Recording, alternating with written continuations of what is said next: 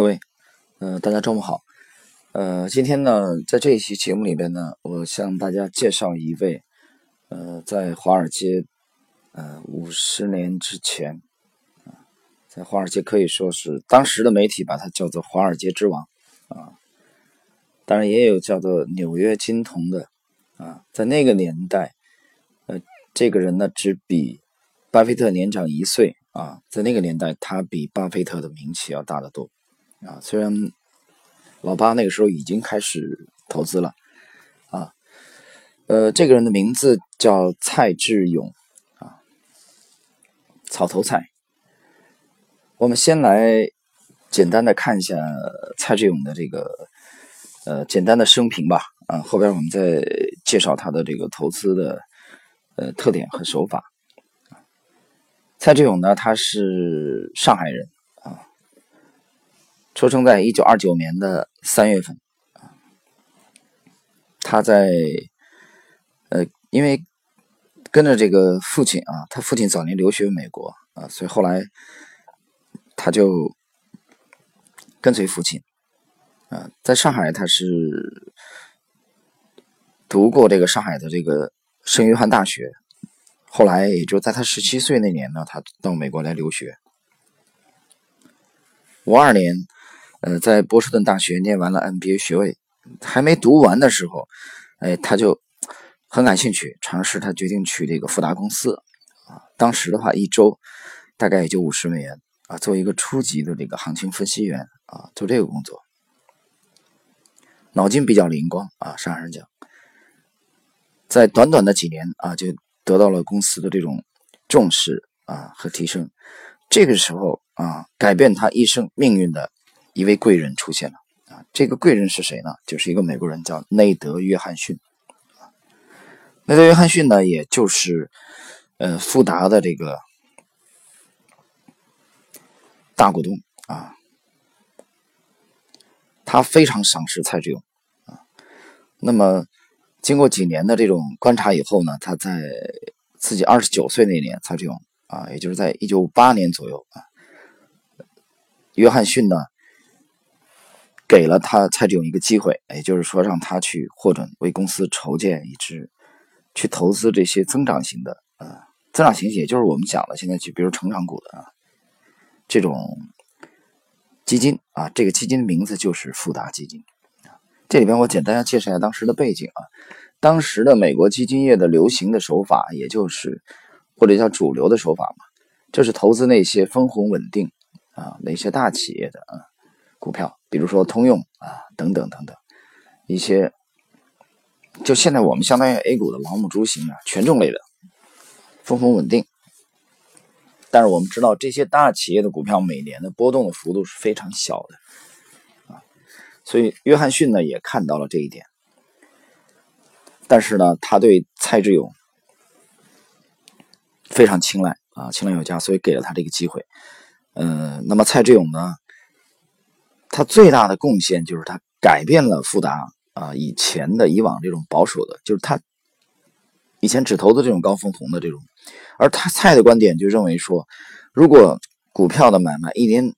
从年中到年尾啊，主要就是靠这个分红来赚钱，那你跟买这个企业债啊，年利率固定的这种公债或者银行的存款的这个年利率不是差不多吗？风险是小，但你永远也付不了。啊，所以蔡的这个风格呢是比较激进的啊，他进去。啊，否则他觉得你这个我这投资基金跟银行存款去竞争没有意义嘛，已经失去了意义，所以他要找这种啊更有进取性的这种收益的这种公司，也就是说，他把目光投向了这些高成长类的啊这些股票，然后呢，从这里开始，呃，他获涨。这个掌握这个基金啊，富达的其中一支叫约翰逊管理了一支啊，他也管理一支，但是规模并不是很大，在初期来说。那么蔡的风格也就是把资金呢集中在少数的几只明星的股票，所谓明星就是高成长股。啊，这边我要讲一下，其实从这个时候开始，蔡志勇已经开始尝试用集中持股的手法啊，他改变了以前基金业就普遍撒网啊，都很都很均衡啊，这个买点那个买点是配置嘛，在篮篮子里边。啊，但是这个时候呢，他赶上了美国的这个成长股的春天，所以短期内的获利非常丰厚。他当时投资的著名的公司，比如说宝利来啊，呃，还有这个比如说施乐啊等等这些高成长股。那么它的业绩呢，迅速的超越了这个当时同期的一些基金公司啊，它基金的总值快速的上升到了十亿美元，可以说崭露头角啊，富达。把富达这个投资理念和业绩啊，都带到了一个新的高度啊。在当时，蔡的经营的这个富达基金，嗯，能有多成功呢？啊，这里边其实有一个数据啊，也就是说，从一九五八年到一九六五年，呃，富达基金的原始投资的这些投资者，他们的个人的这个就是收益，基金的这个收益呢，增长了二十七倍。啊，这是一个非常非常了不起的数字在将近十年的时间啊，他几乎没有一年是亏损的。这是蔡志勇在美国呃基金业崭露头角的，就是最最辉煌的呃一个标志性的这个阶段。那么这个时候呢，他本人的事业也取得了很大的这个呃成功。呃，富达基金呢，他。由蔡志勇管理，而且在一九六三年的时候，他已经成为了公司的这个执行副总，等于说是仅次于内德·约翰逊啊，成为了富达的二号人物。同时，他也呃掌握了这个富达基金百分之二十的股权，等于是实际上是奖励嘛啊。他后来呃六三六五年，这个富达里边这个基金的这个传承继承人的这个争斗啊，他遭到了排挤啊，这里边又又又传。这比如说这个血统论的问题啊，到底是呃传给这个有能力的啊，比如说蔡志勇这样的人，还是留给自己的下一代啊？这个我们就不展开了。反正最终结果，呃，他离开了富达啊，离开了富达去纽约接管了曼哈顿基金啊，接管曼哈顿基金。这个接管曼哈顿基金呢，呃，其实受到了他母亲很大的影响啊，母亲鼓励他。结果当时他的名气到什么程度？就曼哈顿基金发行了上市，立即被抢购一空啊！认购发行认购金额达到二点七亿美元，创下了当时华尔街发行股票的最高纪录啊！这里边我有个数据比对一下啊，各位，我们知道巴菲特，沃伦巴菲特，他是一九三零年出生的啊，内布拉斯加，嗯，他只比蔡志勇小一岁啊。这个时候，巴菲特的事业也已经起步了。但当时老八管理的金钱这个金额啊，老八管理的基金金额只有两千两百万美元，同志们，蔡志勇管理的是二点七亿美元，所以老八当时的这个基金的规模只有蔡志勇的十分之一都不到，所以当时你就可见蔡志勇在当时的华尔街啊，在当时的这个美国家喻户晓啊，所以媒体给他取了一个名号，就是华尔街之王。这短短的三年，啊，他这个曼哈顿基金的资本从从他这个个人的个人的这个呃资本啊，从两百二十万美元猛增到了三千七百万。整个六十年代啊，在美国基金界啊，年轻年纪不到四十岁的蔡志勇已经成为了华尔街人人关注的顶级的投资大师。啊，他当时是在第五大道。纽约第五大道上班，手下有那么七八十位员工啊，运作。后来达到这个规模达到四亿美元啊，这个数据呢，直到今天啊，也没有华人可以超越。华人啊，掌控这么大规模的啊，当时他的程度啊，受欢迎的程度，可以举一个。例子啊，来给大家描述一下啊，蔡志勇当年在美国能有多红啊？大家知道我们现在的这个这一年的王亚伟啊，华夏基金的王亚伟，嗯，其实你看一下当时的数据比对一下，他当时在美国的这个炙手可热的程度啊，丝毫不逊于现在我们的王亚伟，那么后来还有一位伟大的基金经理富达，呃，这个在也是在富达成长的彼得林奇。啊，彼得林奇当时是这样描述的：，就彼得林奇他的母亲也是每个月投资一百美元去购买富达的这个基金，而富达基金就是由蔡志勇管理的。啊，蔡志勇的英文名字是 Jerry 蔡，你表现太出色了啊，太出色，而且林奇曾经也讲过，啊，就是他进入富达，进入富达也是一个很初级的职位啊，彼得林奇。他说：“能在蔡志勇曾经工作过的办公室工作，对他是非常非常万分荣幸的事情啊！大家大家可以知道当时蔡志勇这种高度啊成就。呃，那么运作了这个曼哈顿基金之后啊，他在一九六八年，我们知道六五年是他的一个事业的巅峰啊，包括六六年啊，六六年他这个去。”掌管这个曼哈顿基金啊，但是只有短短的嗯两年的时间啊。这里边我讲了有另外有一个细节，就是一九六六年《纽约时报》还专门派人跟踪啊，跟踪他的一天啊，就是公众都想知道这么成功的一位华人投资大师啊，这个业绩放在白人当中都都了不起，何况他还是个华人呢啊。当时不那么。人种的这个话题我不谈了吧啊，大家去想象一下啊，公众很好奇是这样的投资大师他是怎么度过他的一天的。谈到这里的时候，我想起来了杰西·利欧姆，呃，当时纽约的这种报章对利欧姆的这种追踪啊，他的一天是怎么度过的？这里面很多传奇的细节，比如说为了保证他啊，从他的居住的啊居住地啊住处到他的交易到华尔街的这个交易场所，保证一路畅通，没有红灯。嗯，他的随从啊仆人会向路口执勤的这种纽约警察派送小费，保证他的车队啊他的专车一路直达华尔街，直到他的办公室啊。这是利欧莫，这是当时利欧莫干的事啊。包括他的这个交易场所也是非常非常的华丽啊。所以从这个细节来看呢，杰瑞蔡和这个杰西利欧莫在当时的呃也也达到了这种高度啊，万众瞩目可以。但是呢。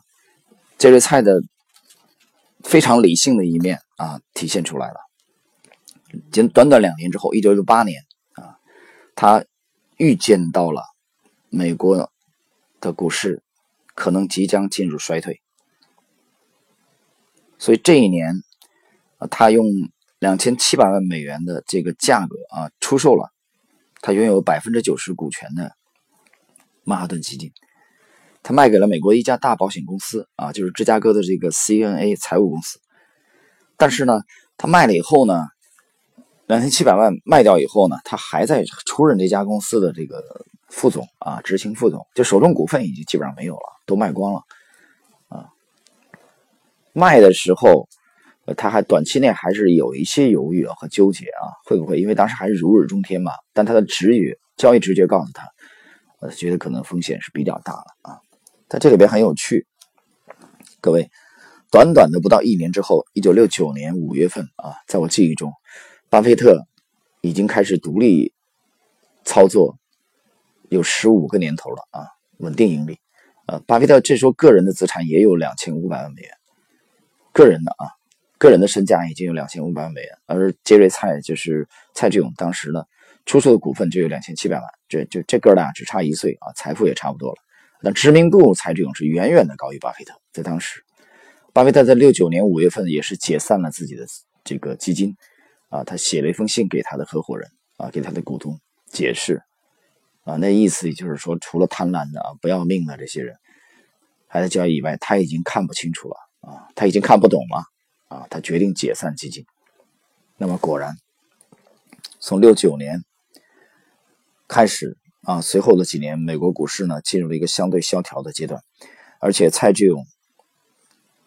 把这个曼哈顿基金的这个股份出售了之后，短短一两年的时间，这支基金的下跌幅度呢高达百分之九十。同志们，大家想象一下啊，如果这两千七百万美元的股份没有出售的话。啊，短短两年不到的时间，就萎缩了百分之九十。所以大家也就从一个侧面可以了解到这个蔡志勇的非常非常锐利的这种市场嗅觉啊，灵敏的市场嗅觉，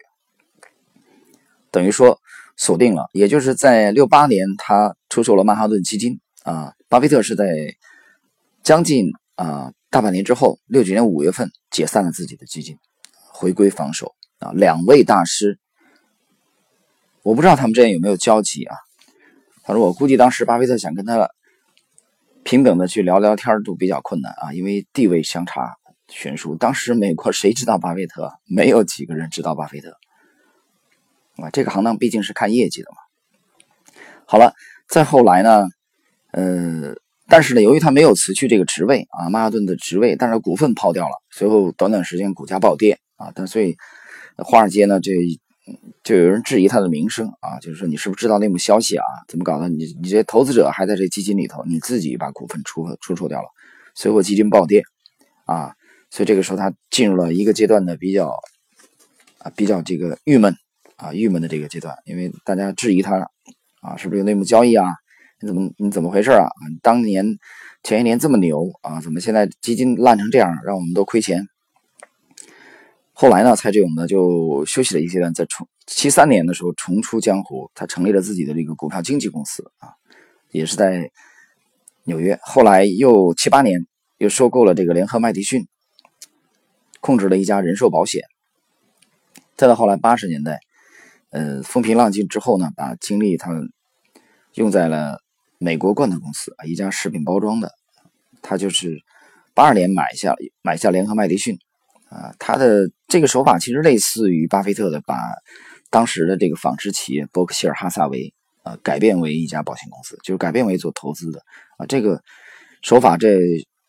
蔡志勇和巴菲特也是相类似的啊。再到后来，他又把这个啊 Primico 这个公司呢。自己成为了这个头把交椅，然后呢，这个公司曾经也作为道琼斯的三十只成分股之之一啊，他是他是当时为了成为成分股的首位这个华裔的美国人啊，然后这个 Primico 这个的保险业务也是迅速扩大，直到一九八八年和另外一家公司啊 Credit 集团用十六点五亿美元。的价格来合并了啊，两家公司合并，这个合并以后的公司就是现在的花旗集团。那么蔡志勇也成为了两家合并公司以后最大的股东，但是他把日常管理工作让出去，等于把 CEO 的职位让出去，啊，交给这个威尔来打理。后来威尔呢就成为了花旗集团主席和 CEO，等于说他又经过这个股市的这个投资啊，管理基金之后呢，又回到了最初的这个保险的呃领域。当初他。曾经经营过保险啊，这样的传奇。后来一九啊啊二直到二零零八年啊去世。蔡志勇是一个非常非常勤奋的呃投资者啊，在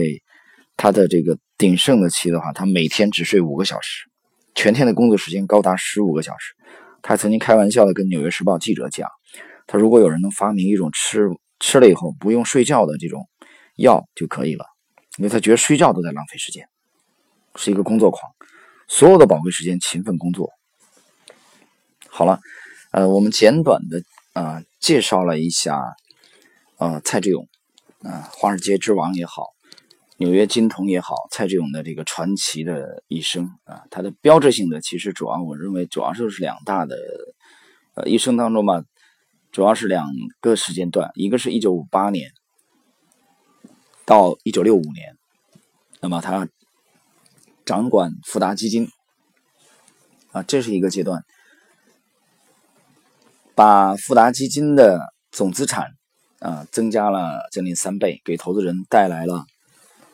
巨额的这种收益，而且也奠定了自己在华尔街的呃宗师的这种地位啊，这是一个阶段。第二个阶段呢，刚才我谈到一九六八年啊，在高位啊，在他已经看不懂当时的美国股市的投资机会的情况下。呃，出售了自己手中的股份两千七百万美元，等于是锁定了利润啊，规避了随后的持续的这种大跌和调整啊，也是非常有前瞻性的啊，和大半年之后巴菲特的这种解散基金的呃思路是如出一辙，可以说不谋而合。啊，那么这里边呢，我们简单回顾过蔡志勇的这个经历之后呢，啊，呃，首先我先谈第一个阶段啊，他最辉煌的啊这个阶段，我们简单的要呃剖析一下他的投资理念啊，或者叫手法，给我们有什么样的借鉴？在他接掌富达基金之前，我刚才谈到过，富达基金也是以投资这些啊，投资稳定呃，这个收益稳定啊，固定分红的。所谓的蓝筹股啊，这些都是流通盘比较大的股票，而小股票呢，极少有人涉及。所以蔡的这种做法，就是蔡志勇的这种做法呢，是一种革命啊，一种创新。但是呢，我讲这个创新也不是天上掉下来的。虽然我现在没有拿到一些数据和资料能证明啊，他是否和之前的这种呃，跟他之前略微靠前的一些投资大师有交集啊，但是有一个人，我相信他或多或少。影响了蔡志勇啊，这个人是谁呢？我之前节目里面有提到过，这个人就是 Jack j o f a s 啊 j o f a s 是一九一三年啊出生在美国，他早年也是受父亲影响，这个来做经济业务啊，但是这个 j o f a s 最鼎盛的呃时代呢，是在五零年到五九年的时候。他也是改变了当时投资界的这种氛围，啊，去投资成长股。可以说，他的这个呃投资呢是时间呢是早于明显的早于呃蔡志勇的啊。而蔡志勇之后的另外一位伟大的基金经理就是彼得林奇。彼得林奇进入富达之后，后来去执掌了麦哲伦基金啊。麦哲伦基金呢，他执掌了十三年，平均年收益率百分之二十九。你去剖析一下。呃，彼得林奇的这个持仓啊，我做过这个工作。你看一下，彼得林奇也是成长股，啊，也是成长股，但是有区别。我们等一会儿再讲啊。就彼得林奇一定是非常仰慕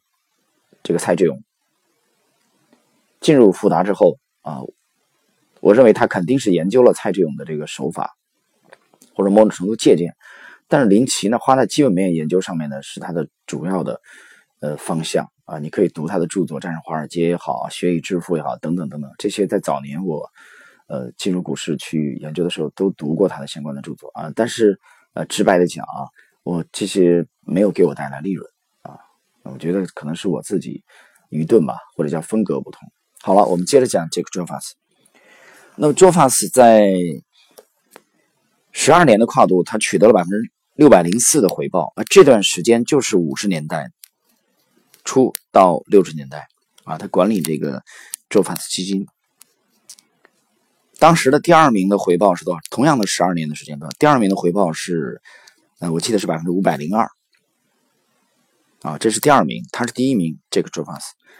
那么相同的时间段，这十二年道琼斯指数的回报是多少呢？百分之三百四十六啊，从这个三个数据大家可以看到，这个 j o f a s 基金十二年的收益率是百分之六百零四。第二名是五百零二，道琼斯指数啊，也就是大盘十二年的平均回报是百分之三百四十六。你可以看到，J.K. s t r a f a s 基金明显跑赢了同行和市场。啊，这里边它有一只股票重仓长线持有的就是这个啊 p o l a r i d 就是宝利德、宝利来。这个股票一九五七年末让它盈利超过百分之八百，也是它持仓最重的持股。啊，从这个描述大家可以听出来，Jake j o f a s 也是一个典型的集中持股的代表。关于集中持股，呃，我在投资经典书单的第一期里边给大家推荐过啊，啊那一本，呃汉格施泰龙的沃伦巴菲特投资组合，那里边有非常非常精彩的描述啊，可以其实你可以看到，呃沃伦巴菲特也好，Jake j o f a s 也好。包括彼得林奇也好，啊，彼得林奇还稍微分散一点啊，包括这个杰瑞蔡就蔡志勇，啊，包括这个威廉奥尼尔，啊，包括后来的这个吉姆罗贝尔，都是集中持股的典型的代表。但是呢，这兄弟几个这些顶尖的大师之间，他们的风格是有差异的啊。比如说巴菲特，啊，是以价值投资啊，基本分析为主，包括零七也是，零七是介于，我个人认为零七是介于这个图表派和呃价值派当中的这种，但是它偏价值多一点啊，我觉得它至少有百分之七十的是偏价值的。图表也不是不看，但它不是以图表为主，而 Jack j o v a s 和这个 o b l i o n i r 是以图表为主的，所以虽然他们的流派的风格有差别，但是你发现他们都是几乎都是集中持股的啊，这一点好了。那么最鼎盛的这个 j o v a s 基金是最鼎盛的是五十年代初到六十年代，而这个时间节点，蔡志勇接管嗯富达基金，遇到了他的贵人内德约翰逊，当时的这个。呃，周法基金的表现啊，我觉得一定会触动内德约翰逊。那么，所以他给了蔡志勇这个机会啊，也是观察几年之后，他认为他有这个潜力，给他一个尝试的天地，去改变当时这种氛围，就是抛弃掉这些平庸的每年稳定收益，但是分红，但是收益率很低的这种股票啊，别开天地，另创一家，去投资成长股。采用集中持股的这种手法，啊，当然蔡呢也很好的把握了这个机遇，啊，这让我想起来中国古代赵国的平原君啊讲过一句话，他说有才能的人啊，有才能的人就好比尖锥入袋，什么意思呢？就是才能的人就像一把锥子一样，我们知道锥子是很锐利、很尖锐的，就是你把这把锥子放在一个口袋当中。它的尖锐的这个锋芒一定会露出来的，就是你是藏不住它的啊！你藏一年两年啊，三年四年五年以后，它还是会露出来，显露出来，因为他本身的这种才华的这种光芒啊，一定会超越他的同行啊！这个口袋是罩不住他的，罩不住他的光芒的。所以蔡志勇就是这样的人。那么，我又当时在研究蔡志勇的时候呢。我复盘了一下他当时的这个呃个股啊，我们后边等会儿马上就要谈到这个问题。我也看了一下时间段，我特意研究了一下时间段。那么这个时间段呢，就是呃发生在杰克·卓法斯鼎盛期的后期啊。而这个同样的时间段呢，一九六零年前后，五八年到六零年前后，六零年的时候，威廉·奥尼尔才开始买入啊。我没记错的话，是六零年二月份，他买入他的第一支。环球火柴啊，环球火柴迅速的纷纷。那有人说你说的不对吧？威廉奥尼尔比这个早吧？我讲的是威廉奥尼尔修正了自己的投资理念之后的第一只股票，是一九六零年二月份买入的环球火柴。啊，这个修正就是他研究了杰克川帕斯的投资手法之后，改变了自己以前的这种啊不赚钱这种错误的理念和交易手法之后的。买入，而六零年的时候，蔡志勇接掌福达基金啊，已经有接近两年的时间了啊，他的事业已经开始喷薄而出了，而威廉奥尼尔才刚刚开始真正入行，也就是为什么我们强调这个时间节点？你看三位大师交集的这个这个时间点上，首先是杰克·卓法斯，他雇佣了三位土耳其的助手啊。大量的时间去研究图表，在他们的工作间里面全是图表。有一次呢，威廉奥尼尔还曾经去采访过啊，到过他们的这个做法斯基金，规模很小嘛，等于说只有四个人去参观过。他们首先可以说，周法斯首先扛起了这面旗帜啊，在一九四零年杰西·利奥姆呃自杀身亡之后。从四零年之后啊，到五五五零年，那么到六零年这十年是杰克·周法斯基金的黄金时代，可以说它奠定了华尔街的，嗯，去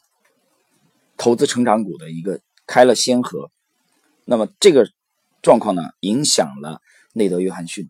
啊，也影响了蔡志勇。所以这两只小规模的复杂的这个基金呢，分别由约翰逊和蔡志勇去执掌啊，他们借鉴了。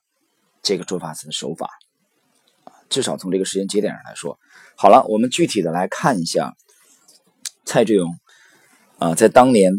让富达基金大放异彩啊，傲视同济的啊重仓股啊，首先一个是施乐，施乐呢，他是他当时主要是呃造的，施乐当时造出了这个，当年在美国造出全世界第一台全自动的啊，就通用的这个纸张的影印机啊，它这个复印机啊，当时是一个革命性的产品，是创新的啊。这个其实吻合呃后来威廉奥尼尔的这个《How to Make Money in Stocks》里边谈到的呃就是新产品。啊，他讲了新管理层啊，股价新高和新产品，它是吻合了一个新产品的这一点的，就是施乐。那么蔡志勇，我们知道他五八年才开始执掌富达基金。那么这里边呢，呃，我们可以很清晰的看到，重仓介入了这个施乐公司。那么施乐公司的最壮观的主升浪呢，这波行情的发动就是在六零年。啊六零年的六月份啊，五五六月份啊，应该是在六月份启动的啊，我没记错的话，当时的价位是在三十美金左右啊，三十美金左右启动，然后从六零年的六月份到一九六二年的呃四五月份的时候。施乐公司的股价已经暴涨到了一百六十美金，啊，也就是说，短短的两年时间，啊，施乐从三十美元上涨到了一百六十美元，啊，当然这个中间有没有送股啊？我现在这个数据查不到啊，这个年代太久远了。那送股的话，你有填权的话，那个涨幅还不止。但就我单看这个，现在不考虑这个填权的因素，啊，不考虑分红的这个因素，只看股价的波动，啊，上涨了。百分之四百多，短短两年的时间，这个是蔡志勇的一个重仓股啊。其实从这个介入的手法，大家可以很清晰的看到，呃，这个卓法斯的影子啊，在这个在这个时代，呃，是的啊，这是他的一个重仓股。那么，我们也呃，我拿到了一个数据啊，它的市值是用它的市值来统计的。市值统计是在啊三年半的时间上涨了十二倍啊十二倍啊这是一个典型的 ten bag，也就是嗯彼得林奇后来谈的这个 ten bag 十倍股啊三年半上涨了十二倍，这是一只啊我们再看第二只。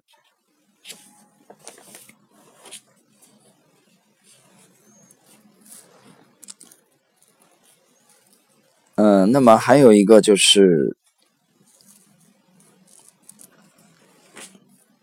施乐的在另外一个另外一个这个时间段啊，我们稍等一下。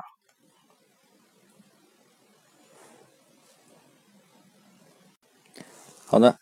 呃，那么刚才我谈到了这个施乐，施乐是在啊蔡志勇重仓介入之后啊。两年的时间上涨了百分之四百，超过了百分之四百啊！之后经过一个整理，呃，那么第二个阶段，施乐是从一九六三年的三月份开始啊，到一九六六年的六月份啊，那这个时间段其实也只有短短的三年，这个股票再涨百分之七百啊！大家看一看，这个是在前期两年上涨了百分之四百多的基础之上，又涨了百分之七百。所以这是蔡志勇的一只重仓股。为什么他的基金可以在一九五八年到一九六五年啊这个时间段啊获得如此彪炳的战绩？跟他重仓选择的股票配置的这高成长吻合了当时市场的主流投资方向是有密切相关的啊。这里边施乐是六十年代美国股市最大的一只牛股。我们从这个时间的跨度啊，超过五到六年的这个时间跨度来看啊，施乐，他推出了自己的新产品，而且呢，得到了市场的高度认可。那么蔡志勇的这个投资理念啊，高成长股的理念也是取得了辉煌的这种战绩。好了，我们通过这个蔡志勇的这个经典的案例啊，施乐公司的手法，一方面我们可以看到。呃，在几年之前的，就是前一个年度的，因为蔡志勇是在一九二九年出生嘛，杰克·卓法是一九一三年啊，我们可以看到中间有交集。包括彼得林奇是一九四四年，你发现彼得林奇比蔡志勇啊晚了一代人。那么蔡志勇呢，比杰克周发斯又晚了一代半啊。周发斯是一九一三年，然后呢，啊，我们非常熟悉的维廉奥尼尔是一九三三年，那他和蔡志勇可以说是同时代的。啊，巴菲特是一九三零年，啊，这几位投资大师的有年代的这种啊差异啊，但是呢，手法我们发现。除了巴菲特之外呢，其他的几位是高度相似的。这里边，刚才我谈到这个细节，值得我们去注意的是：第一，那么蔡志勇借鉴了这个周法斯手法，包括威廉尼尔也是借鉴了周法斯的手法。啊，六零年他买入第一支环球火柴，然后奠定自己的投资基础，后来成立自己的投资公司。而五八年的时候呢，蔡志勇已经管理了自己的一支。第一支基金富达啊，已经开始重仓的开始实践了，就是都是采用的关注高成长股啊。我用现在的呃我个人的语言来去解读，我复原了当时的图表，就是他们当时实际上使用的是 Lex 的一个结构而已，不是全部的结构，一个一个结构而已。这第一点，第二点，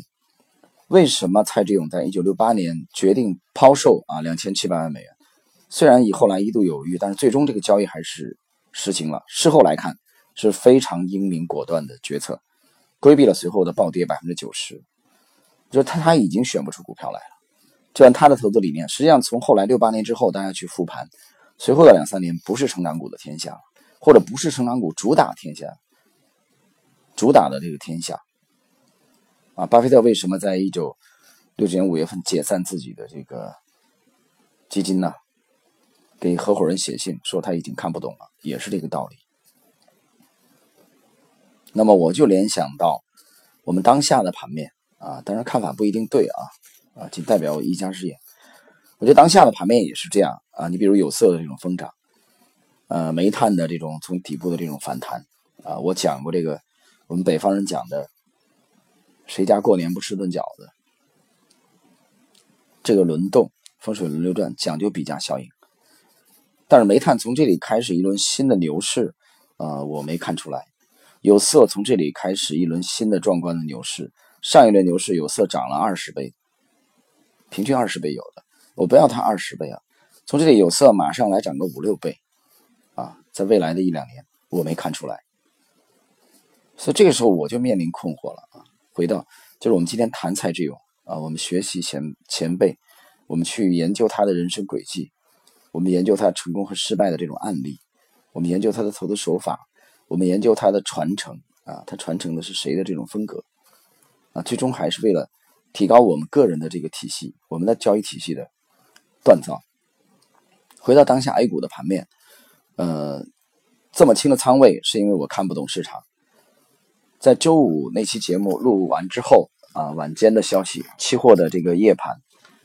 啊，有一些品种。从涨停打到了这个跌停，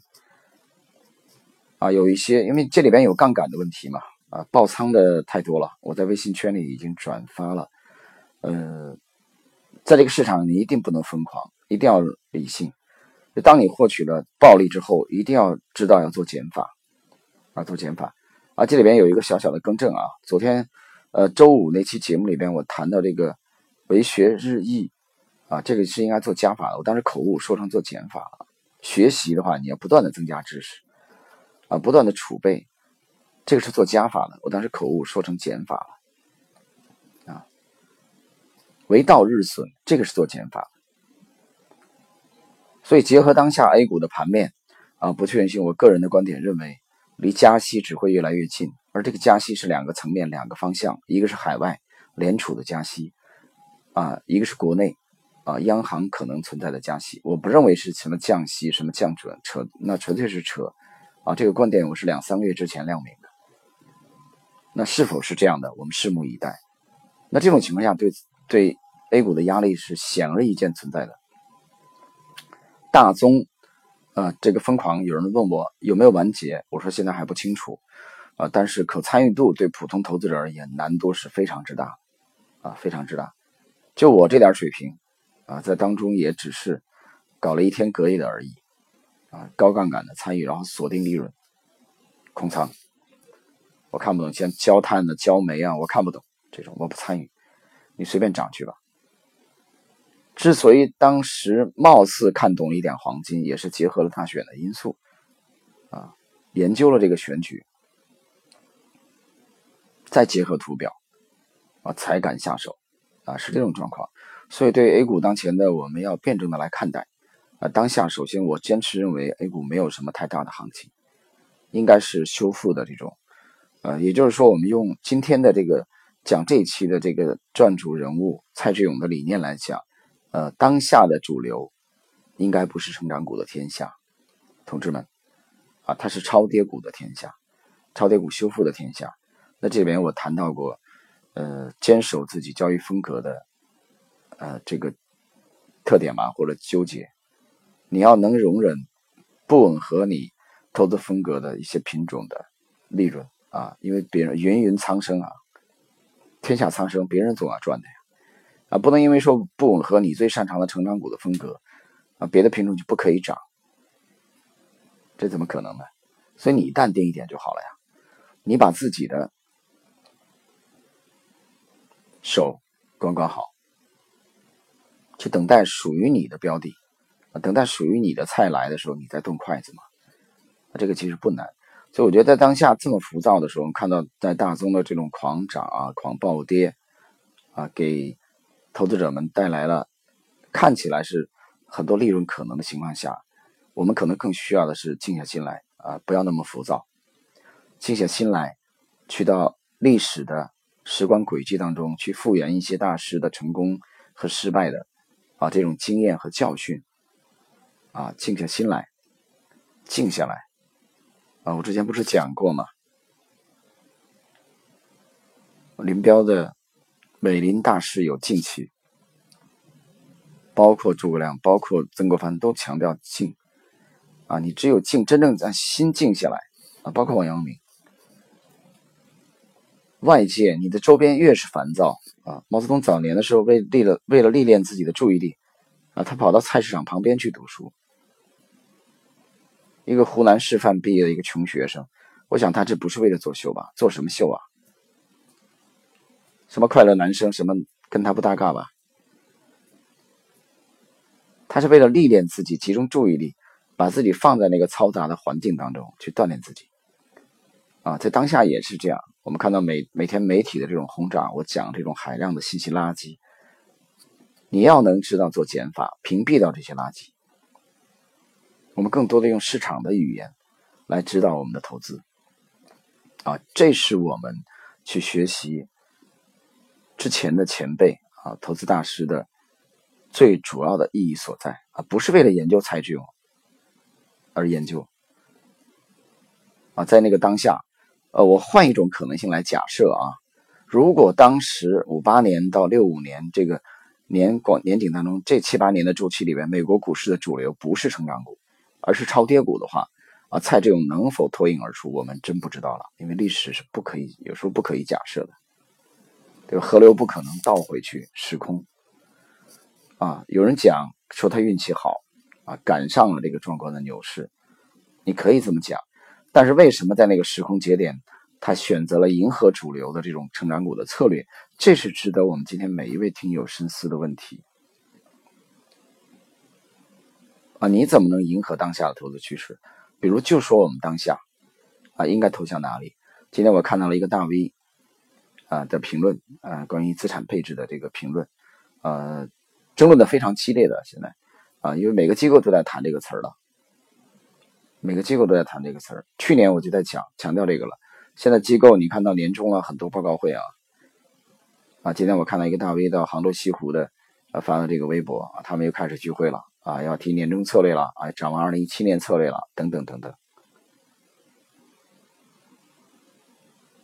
其实不要把海外和和国内的这个区分开来，它是一体的。我之前有期节目提到过，你要站在全球宏观配置的这个高度去看待。所以，那你要去既研究我们古人的智慧，也要去研究啊西方的最发达，比如说华尔街的几百年的这种投资经历，璀璨的星河当中的这些一位位的这些大师，这样的话，去怎么看待当前的这个表面看起来纷繁复杂，其实我认为投资主线非常清楚。那么你怎么能参透呢？你只有靠不断的学习，不断的思考。和领悟，好了，听友们，今天的这期啊，呃，节目呢就到这里了。呃，欢迎大家通过微信呢跟我这个沟通和交流。微信的号码是 h u a y a n g 六，这个六是阿拉伯数字的六啊。大家也可以下载喜马拉雅的手机 APP，然后搜索“千帆如来”啊，千是千万的千啊，帆呢是一个。今一个平凡的凡，啊，也就是风帆的帆，啊，如来就是如来佛那个如来，呃，可以通过这个，呃，搜索系列的节目。你搜索以后呢，可以去检索从今年七月十七号第一期到现在的八十几期的节目，啊，这里边呢，大家可以按着顺序啊来认真的去收听一下，啊，有感想的话，我们可以通过比如说。呃，听友圈啊，比如说通过微信呢，呃，在互动交流吧。好了，呃，祝各位周末愉快。今天这期节目呢就到这里，我们下周再聊。